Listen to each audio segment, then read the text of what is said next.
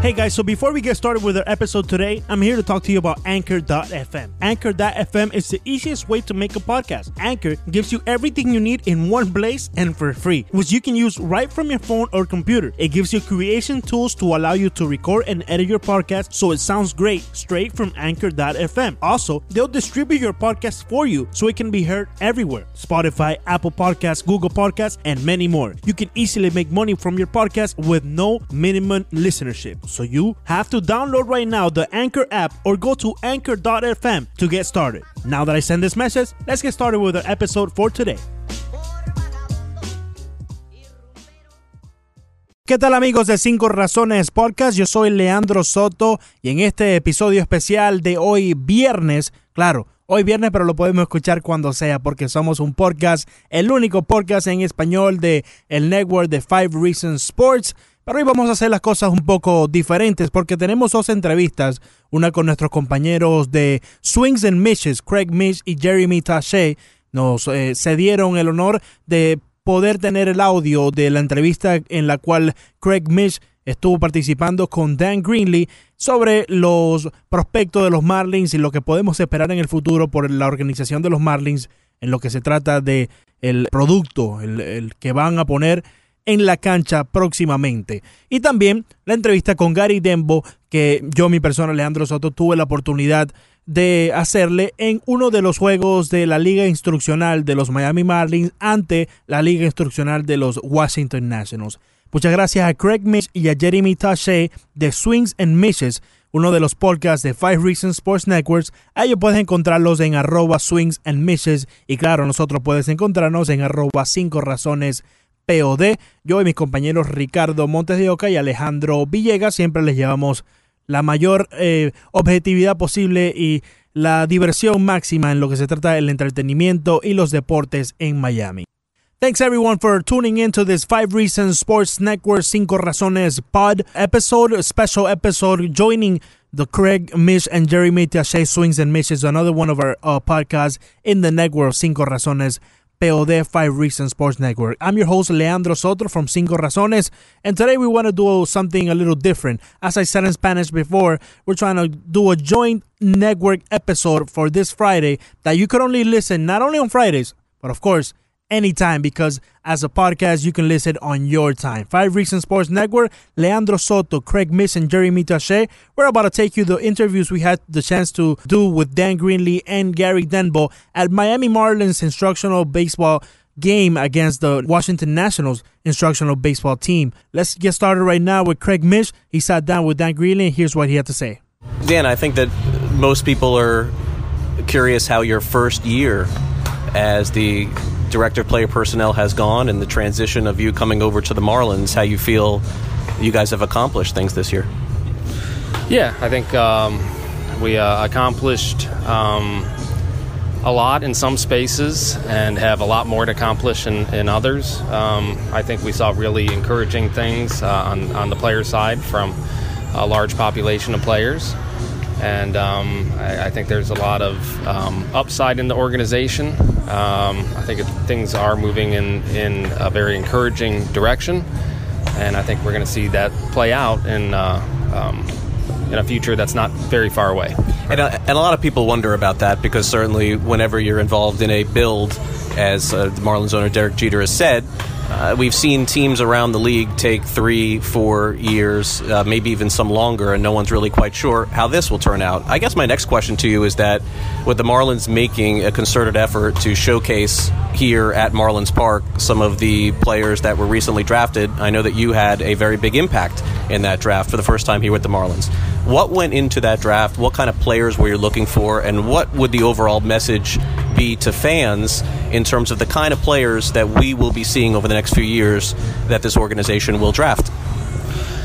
I mean, I, I, think we're looking for impact players. Uh, they're the hardest to find. They're the hardest to, to um, I guess, be creative about and acquire through other means. I mean, impact players uh, generally have impact tools, and and they show you those ingredients pretty quick. So um, we went after guys that we can envision. I think um, uh, without too much imagination, being impact players um, up the middle, uh, in a lot of cases uh, for the Marlins in the future. So um, you we like to work backwards from the major leagues. You know, great major leaguers have things in common, and we try to acquire players who have um, similar ingredients.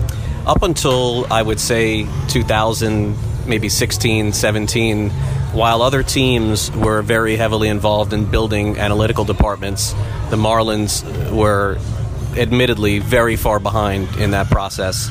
I would say, for me personally, over the last couple of years, I did see more of a concerted effort to bring that to the light, but they didn't really value it as much as it appears as this current regime values it now. Is that accurate? And can you talk about how you implement an analytical staff to determine which players, or as part of which players, get drafted, get traded for, or or cultivated through the years?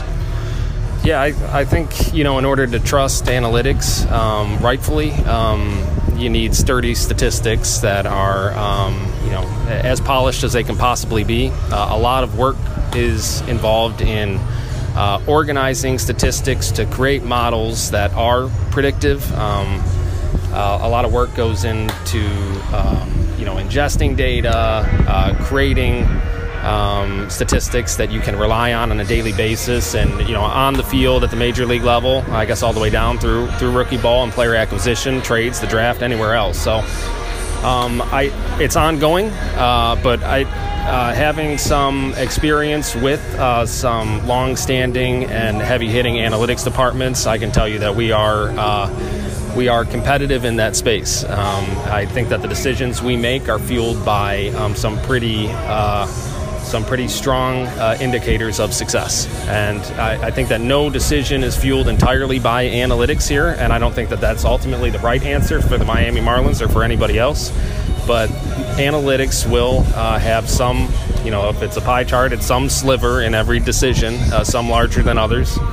Um, but it's always going to be present for us, and I think we're in uh, an increasingly good position for that piece of the puzzle to be as strong as it can possibly be.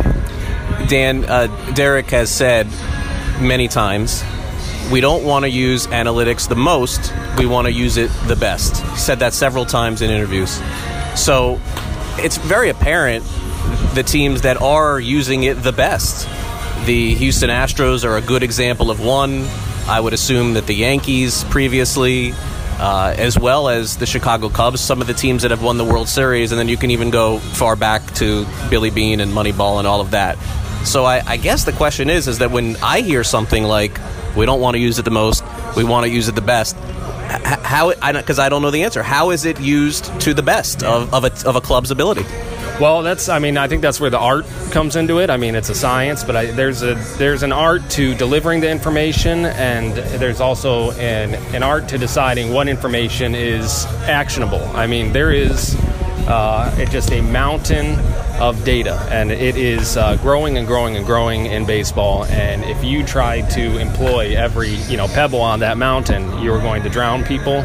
You're going to make decisions that are conflicted because it's using too many pieces and pieces that don't really matter, blending with pieces that really do. So it's it's uh, I think it's tricky when you get down to it into actionable decision making, uh, whether it be a game strategy or you know roster uh, decisions or or uh, in any sort of baseball related decision to employ your best pieces of information for that particular decision. So um, I think that there is, you know, if you're just acting upon every, you know, hint of a correlation or uh, every every sign that something is statistically significant, um, you're using analytics the most. You could call yourself the most analytic, you know, friendly team, but I think when it gets down to winning games, um, the right answer is something that employs uh, a stream of information that players and coaches can successfully manage and act upon, and uh, that win the day at the end of uh, you know a decision about a roster or a player. Um, yeah, so it's it, there's so much information out there. Using it all in every decision um, can really create a lot of uh, unproductive results. Okay, uh, last couple for you. What I am uh, predominantly actually known for is on SiriusXM hosting a fantasy baseball show every day. So that is really where, for eight years, I've cultivated that. And I think that from my perspective, I think that I know some of the numbers that really mean something. But I'm sure that I'm missing out on something. Like, and, and just to give a layman's term, like, is it WAR that's more important to some others? Is it weighted on base? Is it batted balls in play? Like, I mean, is it is just a, is it a puzzle that, that you're trying to just piece together with all of those, or is there something that the Marlins look at differently than maybe I'm not seeing, or others that aren't seeing? Yeah, I, I guess when the when the game gets uh, dissected in such a granular way that like Statcast allows and TrackMan, I mean, we've got TrackMan units all the way down through the Dominican Republic. So like, the ball is being tracked in space every you know rotation that it spins and and uh, everywhere it moves on the field, and now at the major league level and and and in some uh, minor league parks, you're getting you know every player's uh, movement um, on any given play, and it's um, so I I guess I would say there are things that we look at, and there are decisions made on on statistics that are not um, uh, available in the public.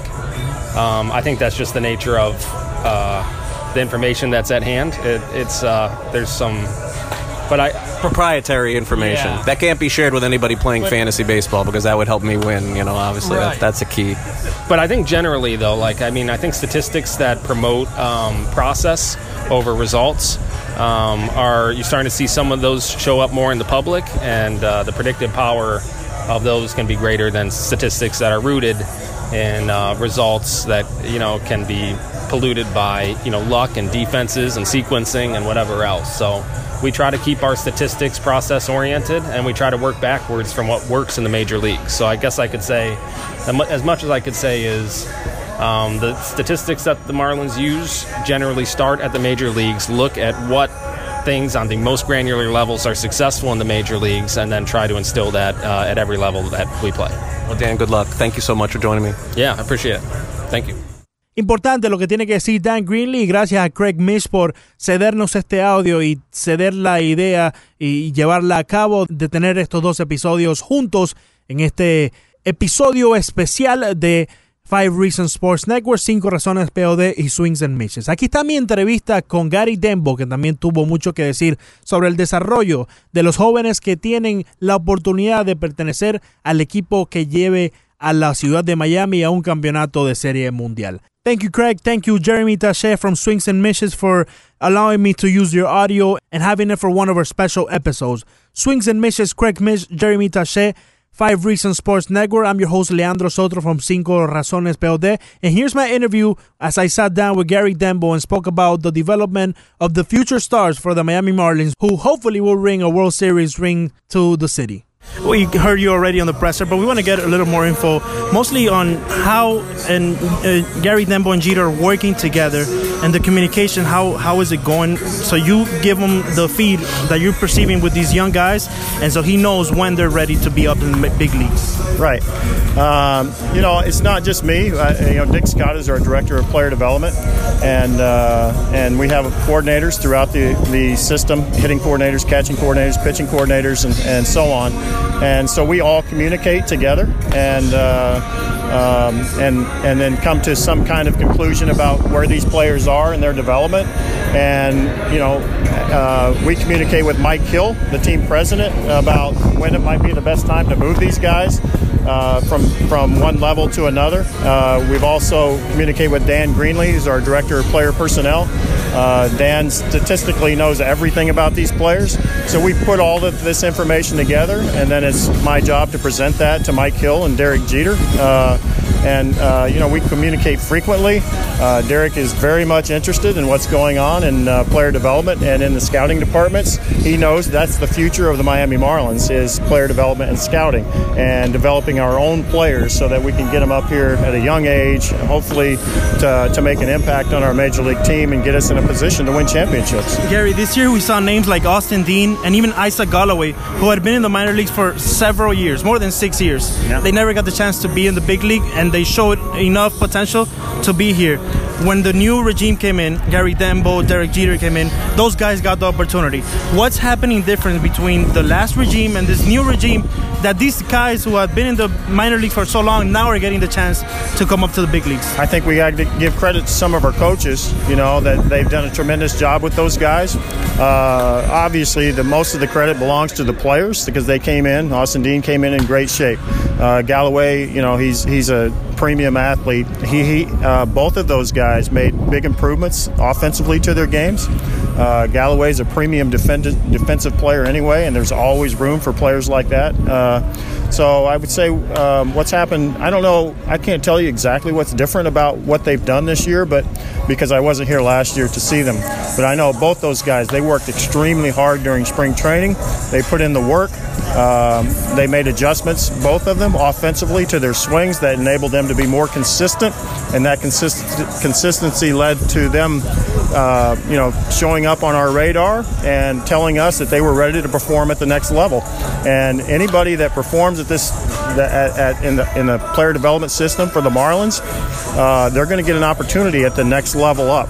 We're going to have our, our best players that perform the best are going to be here in Miami, and that's what you saw this year. Gary, can you speak about those broken infrastructures that the Marlins had before you guys came in and what you guys did to fix them? I, I, I can't speak about the broken uh, uh, system that we had here before. You know, that's something that you know it, it, it doesn't uh, it doesn't do us any good to go into to what's happened here in the past. Uh, we definitely have learned from the, the mistakes that have been made here in the past, um, and we hope to do things in a better way. Um, and and you know what we the changes that we've made have been in the processes that we use uh, to make decisions, uh, the information gathering that we have done over time. Uh, we've got Dan Greenlee, our director of player personnel here, and Dan Greenlee is um, is near genius-like when it comes to uh, putting together information, complicated information, and, and putting it in simple form so that you know he can. Uh, it's understandable for somebody like me, for our coaches, for our managers, for our scouts. So I think we're doing a much better job of gathering information and then and then putting that information into our scouts and our player development people's hands to be able to make better decisions about the players that we acquire and the players that we have in the system that are are um, are ready to move or um, or that we have information now that tells us, you know, that maybe adjustments need to be made to their swing, or adjustments need to be, need to be made to their pitch packages. So that enables them then to um, to go out and perform at, a at a much higher level. As you know, the Hispanic community is the most predominant community here in Miami. How important is it for Gary Denbo and for the Miami Marlins to have a, a high level Hispanic name on the Marlins roster, 2019 or the years to come? I think, um, you know, I think it's like any any any um, any fan. You know, you, you want to ha- you want to cheer for people that you can relate to. So I think it's very important to have uh, Hispanic players playing at a high level for this organization. Um, you know, some of the things we're doing. Uh, we've hired an education coordinator named Emily Glass. Emily Glass has, has, has uh, you know, the education program is not just for the Spanish speaking players, it's for the English speaking players as well. Uh, so we're teaching our English speaking players to, to, to, speak Spanish, and we're teaching our Spanish speaking players to teach English. But that's that's just the start of it. Um, we're doing other things that, in terms of their education, uh, in terms of life skills, uh, the things that they need to know to, to survive when they go from whatever country they're coming into or coming out of into the United States. You know, how to cook. We got we're having cooking classes.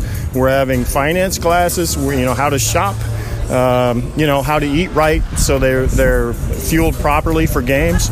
You know so our education program is going to be comprehensive and we think that that's going to enable uh, players spanish speaking players latin american players to be more comfortable when they come into the united states they come into this organization. Uh, we're showing that we care about not only their uh, development on the field, but their development as people and and um, and we think that's just going to make them more comfortable and enable them to perform at a better level Gary, and, be, and be better teammates. Gary, um, events like the ones you guys are having today, where you guys have your minor league players, the most relevant of them, playing an instructional league game against the Washington National shows that you guys care and you guys want these guys to succeed. Um, what can the Marlins uh, fans can expect not only from yourself but from these guys that are right here in this field, and for the ones that aren't here right now, but are definitely going to be uh, taken in consideration to be part of the Marlins? Well, it's our intention to develop championship caliber players and championship caliber people. You know, and and and those things go hand in hand. You know, every opportunity I've had to be on a championship team. Um, you've had those types of people on the team where, where you had not only great players, but you've had players that play for each other, players that are good teammates, players that know how to play the game the right way. You know, those that's kind of the definition of a championship player for me.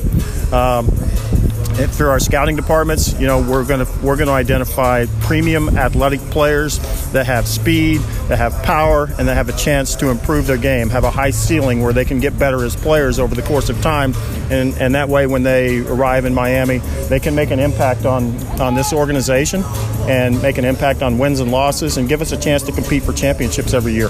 To finish it off right now and cap it off, you mentioned that you guys are teaching even your players how to cook. You're teaching the English speaking how to speak Spanish and the Spanish speaking how to speak English. Yes. How do you feel those small things help the future of each one of these players? I, I, you know, I think the biggest impact that I've seen so far, I mean, we just started this a couple months ago, is that you look in the clubhouse now, and our Spanish speaking players are, are interacting with our English speaking players. Our coaches, are, some of our coaches are taking Spanish lessons as well.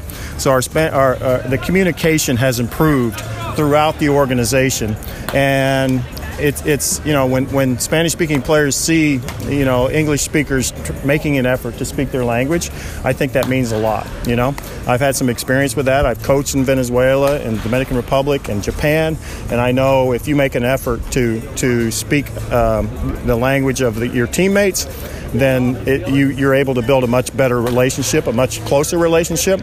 And I think when we do that, we have a chance to play together better as a team. And I think that that uh, over the long run, that's going to give us an advantage over every other team. If I'd ask you to formulate a front cover, just like the Sports Illustrators did with the Houston Astros at one point, when they mentioned that they will be the 2017 World Championships, when will Gary Denbo say the Miami Marlins will be the champions of the Major League Baseball? yeah, uh, that's a that's a tough question to to answer. Um, you know, we have pitching in this organization right now at, at the upper levels of the minor leagues that we feel very good about, that we feel like are going to compete at a high level. Um, once they arrive in the major leagues, our position players are a little further away. They're younger, as you will see here today. A lot of our best position players are young, and, and they have some development to to uh, to go before they're ready to play at this at the at the major league level. So when when I can tell you this, when the young play when young position players are prepared and we feel like they're ready to go, uh, when our pitchers develop you know fastball command and command of their secondary pitches and learn how to pitch then we have players in our organization right now that we feel like are going to enable us to compete for championships, hopefully sooner than later do you feel like this process needs to be hurried up because the fans they're asking for a winning team over and over season after season yep. does this process need to be rushed a little bit or is it something that 2023 will see the the Miami Marlins be the champions listen I, there's nobody that wants this process to happen faster than me yeah. uh, however uh, I've learned over the years in player development you can't rush the development of players um, you know, there's a process that you have to go in through in baseball. It's not like football where you can go from college football to the NFL and be a star. You know, there is a process that you have to go through in baseball where there, the talent level at each level there's an adjustment period that needs to be made, you know, to, to learn from each level. You know, if we're in college, you're facing an 88 mile hour fastball to, to rookie ball where it might be 91, 92, to the higher levels where you're 94, 96, and then you get to the big leagues and it's 96 to 100 there's an adjustment that has to happen for an offensive player to go through each level where they learn what the moves are they, that they have to make to be able to compete against that type of competition. So um, baseball is not a game where you can rush development. Baseball is a game where you know the best athletes in the organization tend to make adjustments quicker, and they may arrive quicker than the others. So that's the only way that uh, we know of of expediting the development process is to go out and find great athletes that adjust quicker and they're more likely to to move quickly through the organization. Gary Denbo, thank you for these uh, couple minutes and we wish you the best in developing these players and getting a world championship ring for the Marlins soon. I look forward to that. Thank you. Muchas gracias por escuchar estas entrevistas con Dan Greenlee y Gary Denbo. Agradecemos nuevamente el apoyo de Craig Mish y Jeremy Taché por dejarnos usar el audio de su entrevista con Dan Greenley. Yo soy Leandro Soto de Cinco Razones POD, el único podcast en español de Five Reasons Sports Network. De parte de Cinco Razones y de mis compañeros Alejandro Villegas y Ricardo Montedioca, este fue el primer episodio especial de Cinco Razones Podcast.